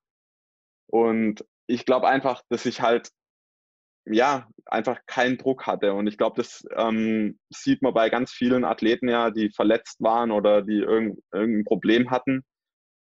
Die schreiben sich dann selber so ein bisschen ab und nehmen sich damit so den Druck und tun das auch nach außen hin kommunizieren, sagen, ja, mir geht's nicht gut, ich, die Vorbereitung war scheiße, jetzt keine Ahnung, ich schaue halt mal, wie es läuft, aber erwartet mal nichts von mir. Und ich glaube, in manchen Fällen, wie man dann im Nachhinein sieht, ähm, fördert es dann extrem gute Resultate ähm, zutage, weil einfach so dieser, diese Anspannung, die einen mhm. manchmal vielleicht wirklich auch hindert, äh, dann weg ist. Ja. Und die war bei mir auf jeden Fall weg. Also gerade beim Schwimmen ist es halt total wichtig, auch eine gewisse Lockerheit einfach zu haben, die mir oft fehlt, ähm, die mir hilft, gute Leistungen im Laufen und im Radfahren zu bringen. Aber diese Anspannung hatte ich an dem Tag halt definitiv nicht. Da bin ich einfach locker losgeschwommen sozusagen und habe mich dann total selber überrascht. Ja. Wann war denn ein Moment, als du gedacht hast, oh, äh, läuft ja doch ganz gut? Und äh, das könnte, es ist Potenzial in diesem Wettkampf. Also ich glaube, ähm, wirklich gemerkt habe ich das auf dem Rückweg ähm, nach dem Wendepunkt in, in Harvey, weil da ist so der, der Moment, wenn man so bei der Hälfte beim Radfahren ist, da wird, also fängt zum ersten Mal an, so weh zu tun, würde ich mal sagen. Und ähm, ich habe einfach gemerkt, wie ich eine extrem gute Einstellung dazu hatte, ja, und einfach irgendwie das wirklich als was Angenehmes, Positives angenommen habe und äh, mich eigentlich fast schon darauf gefreut hatte so. Und auch überhaupt das ganze Rennen war halt eine, wenn man mit so einer niedrigen Erwartung dahin geht, dann, dann überrascht man sich ständig selber und freut sich eigentlich immer über jeden nächsten Step, den man da gemacht hat in dem Rennen. Und das war halt da absolut der Fall. Ja, ich war eigentlich immer ständig wieder irgendwie überrascht. Ah, das geht ja doch gar nicht so schlecht, wie ich gedacht habe. Ja. Und dadurch bin ich in so eine Art positive, positive Aufwärtsspirale gekommen, mental. Ja. Mhm. Und ähm, das habe ich, glaube ich, so bei dem Wendepunkt habe ich dann wirklich gemerkt, so Wahnsinn. Also es läuft viel, viel besser, wie du gedacht hast. Du solltest auf jeden Fall durchziehen. Und dann hast du es durchgezogen. Wann war dir denn klar, ähm, du kannst das Ding gewinnen? Eigentlich erst vier, fünf Kilometer vorm Ziel, weil äh, aus den Jahren auch davor, ich wusste genau, wie, also wie wahnsinnig hart dann vor allen Dingen halt die letzten äh, Kilometer sind und mhm. was da alles noch passieren kann. Obwohl mein Vorsprung eigentlich ziemlich groß war, habe ich mir da eigentlich nicht erlaubt, irgendwie schon früher zu denken, ich, ich kann das äh, Rennen gewinnen. Ja. Aber trotzdem habe ich halt gemerkt, ähm, von den ganzen Betreuern von außen, meiner Frau, meinem Trainer und so weiter, wie die so unglaublich euphorisch waren ähm, und einfach halt, wie ich gemerkt habe, die haben, die glauben da dran, ja. Äh, mhm. Das hat sich natürlich auf mich dann auch irgendwie so übertragen und äh, hat mir dann auch unheimlich geholfen, ja. Und ich habe auch gemerkt, wie viele Leute an der Strecke sich auch wahnsinnig freuen äh, für mich, dass ich das äh, Rennen gewinnen kann, ja. So, und dann irgendwann warst du kurz vorm Ziel? Du siehst das, den Zielbogen. Was, was ging in dir vor? Also, das ist wirklich eine, eine Explosion eigentlich von, äh, von Gefühlen in dem Moment, ja. Also, mhm. glaube ich, vor allen Dingen mit dem Hintergrund, ähm, dass du eigentlich noch vor zwei Wochen geglaubt hast, du, du startest noch nicht mal, ja. ja. Äh, dass das ganze Jahr eigentlich halt äh, so geprägt war von, von, ja, wirklich von Schmerzen und Problemen und Verletzungen und äh, und dann, du hältst es die ganze Zeit zurück, weil du einfach halt dir auch das gar nicht erlauben willst, halt irgendwie sozusagen den, den Vorhang fallen zu lassen und, und halt irgendwie ähm, dich verwundbar zu machen in irgendeiner Form, sondern du probierst ja die ganze Zeit fokussiert zu sein und halt dich zu konzentrieren auf den, auf den Moment und keinen Fehler zu machen und so weiter. Und ähm, deswegen hältst du halt diese Emotionen die ganze Zeit zurück und äh, ja, wie du, wie du sagst, ja, du, wenn du dann das Ziel siehst, ja, und du hörst diese Trommler da, die hawaiianischen Trommler, dann drehst du dich halt nochmal um, aber du weißt davor eigentlich schon, du hast gehört, du hast über fünf Minuten Vorsprung und du bist auch nicht eingebrochen, also du weißt, du, du gewinnst das Ding jetzt, dann ist es schon der absolute Wahnsinn. Also meine Frau hat mir verboten, das zu vergleichen mit der Geburt von einem Kind, aber ich glaube, irgendwo so in der Region äh, kann man das wahrscheinlich irgendwie einsiedeln, ja. So, und dann bist du über die Ziellinie, du kriegst diesen Riesenkranz da umgehangen. Konntest du das sofort realisieren? So, hey, ich bin jetzt Weltmeister? Oder? Ja, ja. Ich muss immer lachen. Ähm, äh, wenn irgendwie, äh, wenn ich in diesen ganzen Interviews die Sportler immer sagen höre, ich muss das erstmal realisieren, ich muss es erstmal, ich weiß nicht, ich wäre dann immer da gern dabei bei dem Moment, wo sie dann realisieren, ist es dann auf einmal ja. so, oh, jetzt, hab's realisiert. Also ähm, ich weiß schon, was damit gemeint ist natürlich, mhm. ja. Also du, du was es dann letztendlich für dich bedeutet, ähm, das merkst du dann wirklich erst in den Monaten und teilweise jetzt, heute noch, merkst du ja erst, was der Hawaii-Stick dann irgendwo ausmacht. Ja? Also ähm, im Triathlon definiert er letztendlich dein Leben als Sportler, ja, das ist ganz, ganz klar. Äh, aber in dem Moment habe ich natürlich äh, schon auch 100 Meter vor der Ziellinie realisiert, äh, dass ich das jetzt ja, gewonnen habe. Hm. Nee, verstehe ich. Also es, das, ich glaube, da gibt es auch diese zwei Menschen einfach. Die einen, die da wirklich lange für brauchen. Ähm, aber für mich, ich kann es ja nur mit meinen Wettkämpfen vergleichen, aber ich wusste bei meinem Marathon beispielsweise, als ich den Zielbogen gesehen habe, wusste ich so, okay, du hast den Marathon geschafft. So, also klar, es hat nochmal gebraucht, bis ich das so richtig komplett verinnerlicht habe, aber dass es mir klar war, dass ich den schaffe. Das war schon, bevor ich die Ziellinie überhaupt überquert habe. Genau. Also klar, ich, ich glaube, ähm, das, was, also was man damit ja meint, ist halt dieses, dieses Sacken lassen, ja, und äh, irgendwie verarbeiten. Ähm, logisch, dafür braucht man, braucht man letztendlich Zeit, ja. Das ist, äh, das ist schon klar. Ähm, aber ich sag mal, den zu wissen, man hat das jetzt geschafft, ja, das, äh, ja, das war eigentlich irgendwie, äh, ich, interessanterweise habe ich auch immer daran geglaubt, dass ich das auf jeden Fall schaffe, aber mhm. eben halt, ich war mir eigentlich ziemlich sicher, dass es halt nicht in dem Jahr klappt, ja, und, ähm, und das ist für mich immer noch so, so ein, so ein Unterschied eigentlich auch dann gewesen, zu, zum Beispiel zu meinem ersten Sieg dann in, äh, in Las Vegas.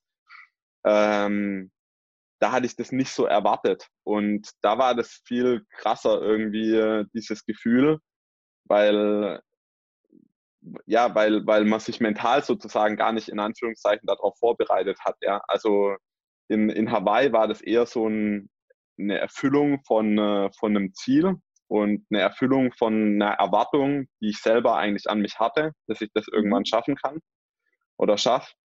Und deswegen äh, war auch dieser, dieser Mix von Gefühlen so total interessant, weil du hast halt in dem Moment, logisch, hast du unheimliche Schmerzen irgendwo, aber muss man auch vielleicht nochmal was sagen, dass es kein negativer Schmerz ist, wie jetzt bei einem Zahnarzt oder so, ja, sondern es ist eigentlich eher was Angenehmes, irgendwie eine Art, du weißt, was du geleistet hast, ja, weil es eben auch ein bisschen äh, wehtut.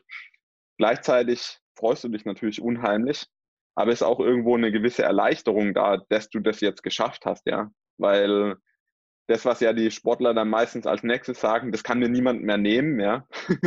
ja. ähm, bei manchen hat sich ja doch nicht als ganz so wahr herausgestellt. Äh, aber es ist dann halt schon so, dass du in dem Moment halt denkst, so diesen, diese Stufe, die du in deiner Karriere erreicht hast, unter die kannst du quasi nicht mehr zurückfallen, mehr oder weniger, ja. Und ähm, deswegen äh, ist der, dieser Mix an Gefühlen, den ich in dem Moment hatte, schon was total Interessantes, Besonderes. Ja. Hm. Jetzt würde ich gerne mal wissen, Weltmeister, Europameister, hier Meistertitel, die Siege, die danach kommen, verlieren die so ein bisschen an ihrem Rausch? Also dieses, Absolut.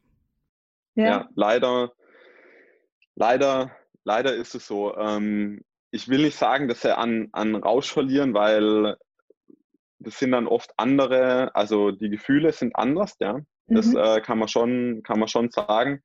Aber das ist eben das zweischneidige Schwert von, von Erfolg, ist, dass alles, was danach kommt, ja nicht mehr nochmal einen draufsetzt, in Anführungszeichen, sondern wenn du den maximalen Erfolg hattest, in unserem Sport ist es eben der, der Hawaii-Sieg, ähm, dann ist es natürlich so, dass wenn du beim nächsten Mal startest, eigentlich alles andere als noch ein Sieg eigentlich schon ein Misserfolg darstellt. Also fürchterlich eigentlich, ne? Das ist eigentlich schon traurig. Ja, das ist richtig traurig. Also es ist wirklich, es ist traurig, ja. muss man ganz klar so sagen. Also das, dieses Gefühl vom, vom ersten Mal das Rennen zu gewinnen, das kannst du kein zweites Mal reproduzieren. Das äh, ist einfach leider, leider so. Und ich glaube, wenn, wenn man so darüber spricht, ja, es ist eben schwieriger an der Weltspitze zu bleiben, wie an die Weltspitze zu kommen, dann ist das einer der Hauptaspekte, ähm, dass man danach eigentlich immer Angst hat zu verlieren, ja, oder zu scheitern. äh, während man davor halt immer diese, diese Lust hat, ähm, das Rennen irgendwo zu gewinnen, ja.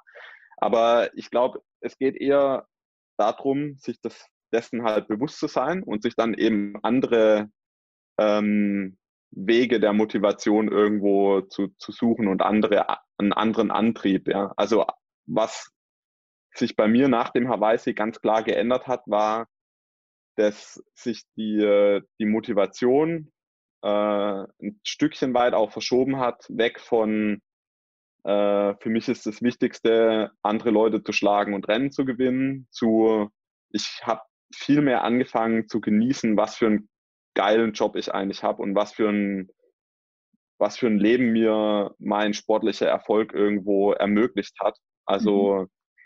die Reisen, die Trainingslager.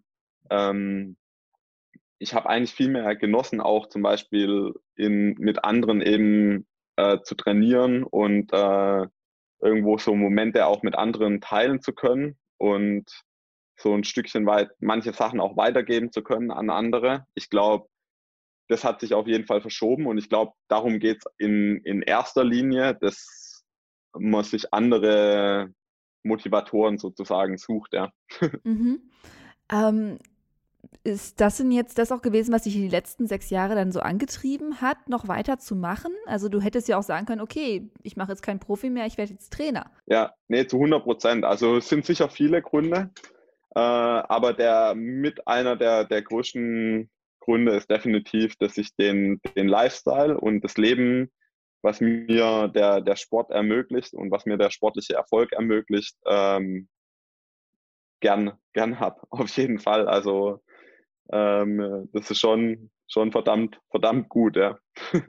Bis auf ja. 2020 vielleicht, aber äh, ansonsten, auch wenn man, wenn es immer viele, man muss natürlich auch sagen, das ist nicht für alle gleich, ja. Also mhm ich kenne auch Leute, die da einfach völlig daran zerbrechen, ja. Also, weil es gibt natürlich auch immer wieder Momente, wo das halt einfach unschön äh, auch sein kann, ja. Was jetzt genau? Was meinst du? Naja, ähm, in diesem Jahr im Trainingslager hat sich zum Beispiel Schlüsselbein gebrochen. Ähm, und du weißt halt, in dem Moment wenn äh, der Doc jetzt keinen wahnsinnig guten Job macht oder so, dann könnte es halt auch sein, dass deine Schulterbeweglichkeit halt nie mehr so ist wie vorher und dann war es halt irgendwie mit äh, Top-Schwimmleistungen. Mhm. Ähm, das zum Beispiel eben äh, mit der Achillessehne. Also ich sag mal, mich hat es so lange begleitet, dass ich halt schon wirklich Angst habe, dass das meine Karriere beendet. Und äh, ich habe ja schon teilweise monatelang so Schmerzen gehabt, dass wenn ich morgens aufgestanden bin, also ich habe mich eigentlich eher gefühlt wie ein Vietnam-Veteran, der irgendwie im Minenfeld spazieren gelaufen ist, wie jetzt irgendwie ein Profisportler, der mhm. äh, voll, voll, voller Gesundheit und Kraft nur so strotzt, ja. Ähm, wenn man schon morgens wirklich zum, also zum Klo humpeln muss und eigentlich eine Krücke braucht dafür, dann ist es halt einfach nicht, nicht schön, ja. Und ähm, ja, so, so Sachen sind dann halt eher die, die negativen Aspekte, ja. Oder wie jetzt eben in diesem Jahr, wenn man halt merkt, auf der einen Seite macht man eigentlich sozusagen einen Job, der jetzt, äh, wie sagt man so schön, nicht wirklich systemrelevant ist. ähm, und, äh, mhm. und auch letztendlich sich dann natürlich schon die Frage stellen muss, so was hat das eigentlich für eine Daseinsberechtigung in unserer Gesellschaft, der Profisport? Bringt das irgendwas oder ist einfach nur ein reiner, reiner Selbstzweck? Ähm, das sind dann die Momente, wo man natürlich schon mal, schon mal zweifelt, ob das wirklich das Tollste und Schönste ist, was man, was man irgendwie machen kann, ja. Hm. Hast du denn für dich darauf eine Antwort gefunden? Also welchen, welchen Stellenwert und welchen Zweck der Profisport in unserer Gesellschaft hat? Ja, ich glaube schon irgendwo, weil äh, also ich bekomme immer noch unheimlich viele äh, Zuschriften auch von irgendwie Leuten, die ein Autogramm haben wollen und so weiter. Aber ich bekomme mhm. auch Zuschriften mal von einer Mutter, deren Sohn irgendwie äh, großer Fan ist und wegen mir irgendwie den Sport angefangen hat. Und wenn nur irgendwie 20 Kinder wegen mir den Sport angefangen haben, dann muss ich sagen, äh, dann habe ich meinen mein Zoll als Menschenkindlein schon, schon getan, glaube ich, ähm, weil ich einfach weiß, was mir der Sport an Positiven gegeben hat. Ganz unabhängig davon irgendwie von äh, Ruhm und Ehre und Geld und so weiter, sondern einfach äh, mir als Mensch Positives gegeben hat. Und dann muss man auch sagen, dass gerade jetzt in der, in der Krise auf der einen Seite, was gibt es für einen besseren Schutz für, für unsere Gesundheit, wie eben fit zu sein? Und da muss man einfach ganz klar sagen, es ist die Bewegung halt nicht nur irgendwie für die körperliche Gesundheit das Wichtigste. Ich glaube, wenn einfach nur jeder Deutsche eine halbe Stunde am Tag äh, joggen oder spazieren gehen würde, dann mhm. glaube ich, hätten wir echt verdammt viel weniger Probleme in unserem Land. Ähm, nicht nur gesundheitlicher Art, sondern auch psychischer Natur. mhm. Und da irgendwo ein, ein, Vorbild zu sein, ähm, das glaube ich ist schon, schon wichtig, ja. Und äh, also von daher denke ich schon, hat, hat der Profisport irgendwo eine Daseinsberechtigung in unserer Gesellschaft. Leider ist es eben halt so, dass viele äh, Sportler das, glaube ich, einfach nicht so richtig kapieren, was ihre Funktion da teilweise ist und was sie für Vorbilder sind und was sie auch anrichten können, wenn sie halt einfach äh, sich dessen nicht bewusst sind. Ja. Was meinst du da? Ja, wenn sich Sportler halt einfach massiv fehlverhalten. Also das ist jetzt im, kann jetzt im privaten Bereich sein, weil für, so, für okay. Profisportler gibt es sowas äh, letztendlich nicht oder halt Doping, äh, sonstige mhm. Sachen, ja, einfach, ja. Okay, gut. Ich wollte nur sicher gehen. Ähm, aber ja, da stimme ich dir vollkommen überein. Also ich als Sportjournalistin fragt man sich natürlich auch so, welch, welche, welchen Sinn hat der Sport, aber da bin ich vollkommen bei dir mit auf einer Wellenlänge, dass diese Vorbildfunktion, die wir brauchen. Ich meine, ähm, ich kriege das ja auch mit, dass die Leute, hey, du inspirierst mich, ähm, oder das sehe ich auch unter anderen Bildern, wenn Leute irgendwo drunter kommentieren, so, ey, ja, danke, dass du das gemacht hast, jetzt ähm, mache ich die Übung auch. Und ähm, das ist total wichtig, dass es halt ähm, euch gibt und dass ihr halt weiter euren Job machen könnt. In, in welcher Art auch immer. Und ähm, das wäre halt auch noch eine Frage, so wie, ähm, wie, ja, ich versuche es gerade in Wort zu fassen. Wie war das denn für, für dich eben mit, mit Sponsoren und Unterstützung und nicht wissen, worauf trainiere ich jetzt oder trainiere ich überhaupt? Also trainiere ich überhaupt, war wahrscheinlich nie in, in, in der Frage, aber worauf trainiere ich? Dieses Ziellossein. Ja. ja, war schon total, total krasse Erfahrung, weil das zum ersten Mal eigentlich seit über 20 Jahren halt der Fall ist, dass ich nicht ganz sicher weiß, dann und dann gibt es ein Rennen und da muss ich fit sein. Ähm, mit dem Rennen geht natürlich immer so ein gewisser Druck eben ein, einher, also Motivation auch, aber eben auch ein gewisser Druck und ähm, diese Mischung, die, die hilft halt schon, motiviert zu bleiben im, im Training. Und ähm, ich glaube, erstens mal, was man auf jeden Fall in dem Sport lernt, ist auch äh, gut zu sein, da drin sich eben auch mal selber zu verarschen, um es so zu sagen. Also mhm ich habe mir eben immer, obwohl ich wusste, die Chancen stehen relativ gering, war mir eigentlich schon im März klar, irgendwie, äh, dass es echt schwierig werden wird in dem Jahr. Ähm, jeder, der eine exponentielle Kurve irgendwie erkennt, weiß, äh, dass es schwierig wird. Ähm, und ich habe mir aber halt immer eingeredet, ja, es wird auf jeden Fall Rennen geben und du musst dann und dann musst du fit sein und so weiter. Und im Juli wird es Rennen geben. Und dann habe ich mir halt gesagt, okay, im August wird es Rennen geben. Und jetzt zeige ich mir halt am 6. Dezember, da findet Daytona statt äh, in Florida.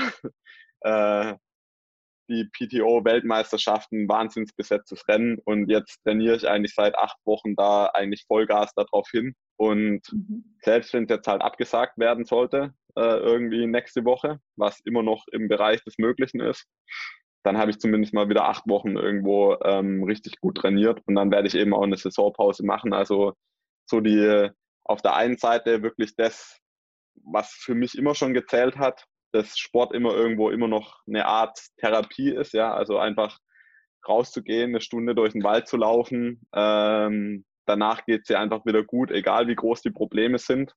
Ich denke, äh, man muss auch wirklich dankbar sein, dass irgendwie die Politik äh, in Deutschland das nötige Augenmaß behalten hat und anders wie in manchen anderen Ländern nicht irgendwie eine völlige blödsinnige Regelung eingeführt hat, dass man noch nicht mal mehr irgendwie draußen laufen darf oder sowas. Mhm.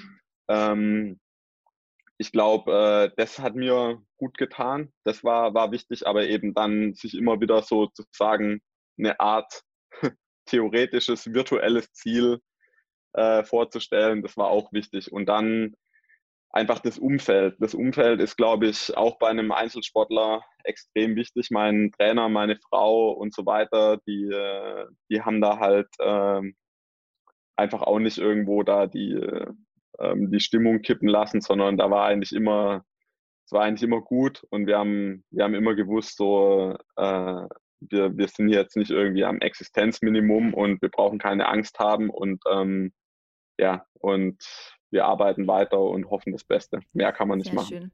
Dann würde ich jetzt ganz gerne auf die äh, Community-Fragen eingehen, die wir noch bekommen haben. Ähm, sind nicht so viele, keine Angst. Äh, also beziehungsweise ich habe sie zusammengefasst so ein bisschen, weil sonst wären es echt viele gewesen. So hätte ich es, glaube ich, besser stellen müssen. Ähm, zum Beispiel Sanitätshaus Link fragt, wie fühlst du dich im Team Kick-Ass und welche Aufgaben hast du?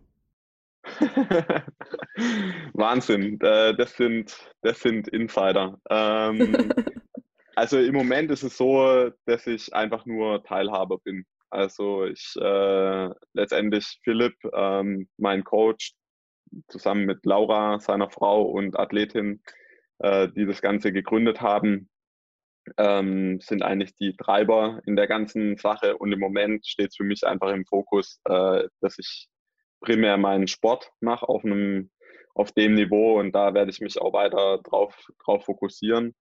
Äh, es ist aber trotzdem natürlich so, dass wir uns da immer äh, beraten und ähm, da Entscheidungen halt im, im Konsens treffen und da eben auch schauen, dass dadurch eben immer die besten Entscheidungen zugunsten äh, von dem ganzen Projekt äh, getroffen werden. Und ja, ich bin eigentlich auch nur deswegen mit an Bord, weil ich halt davon überzeugt bin, dass das eine ganz gute Sache ist und auch viele Leuten Spaß bringen wird. Ja.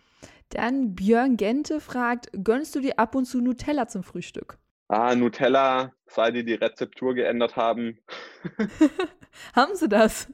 Ja, ich weiß nicht, ich bin mir noch nicht mal 100% sicher, ob ich jetzt Blödsinn erzähle, aber ähm, ich habe also selten steht bei uns Nutella, weil ich muss ganz ehrlich sagen, wenn da ein Glas steht, dann ist es auch wirklich schnell leer.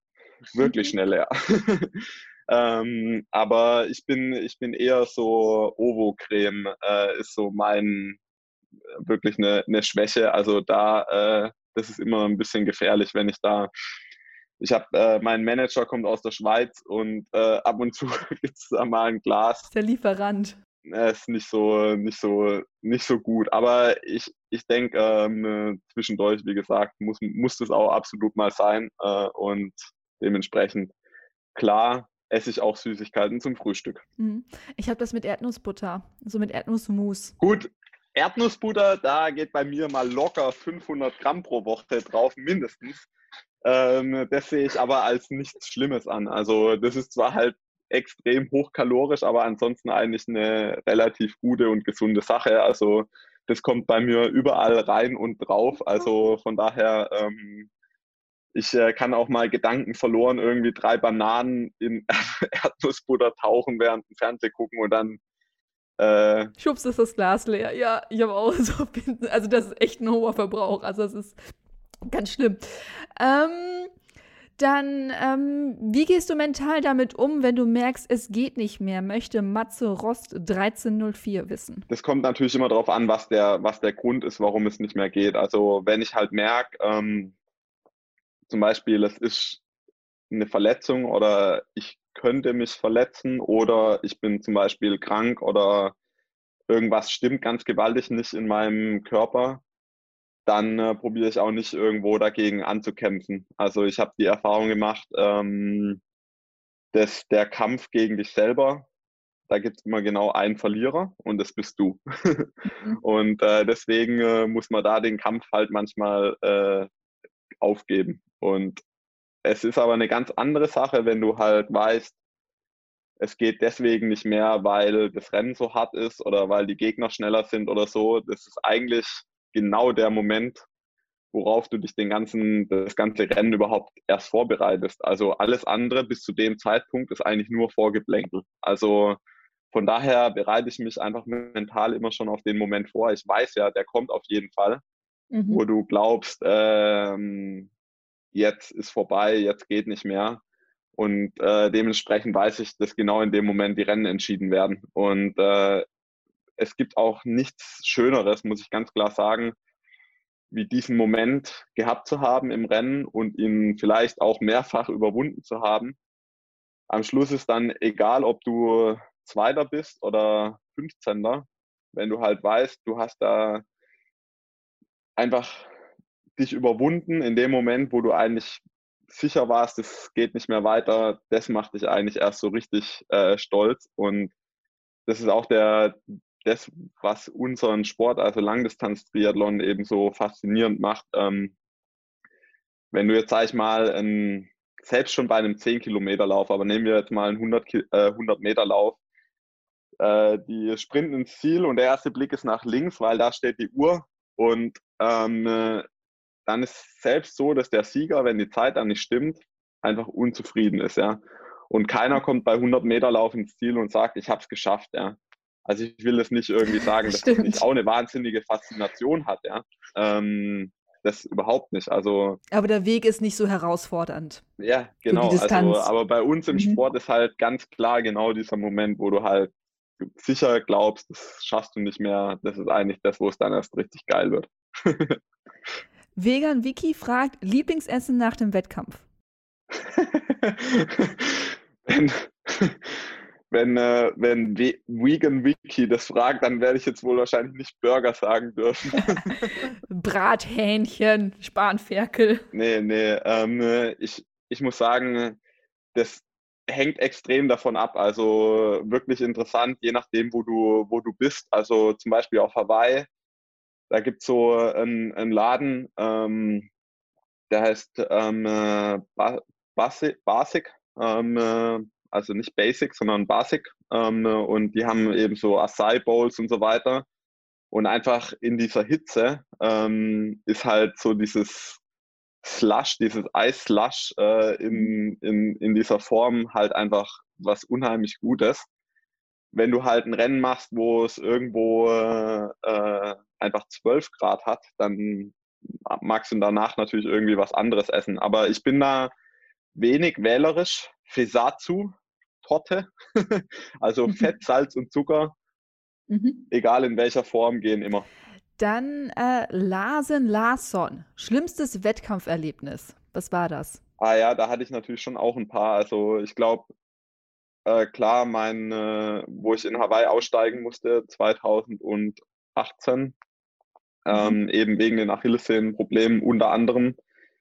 Äh, das war schon wahnsinnig deprimierend, weil einfach die ganze Vorbereitung, alles, was du da reingesteckt hast in das Rennen, die Leute, die mit dir da angereist sind, alles, das ganze Team und so, das war einfach, äh, das war die, die Hölle da einfach ähm, dann da auszusteigen und du bist halt bereit, bis ans Äußerste zu gehen und dann halt zu wissen, das klappt jetzt heute nicht, ähm, das ist halt einfach extrem hart. Äh, dann 2014 bin ich in Bahrain 73 ähm, Middle East Championships gestartet.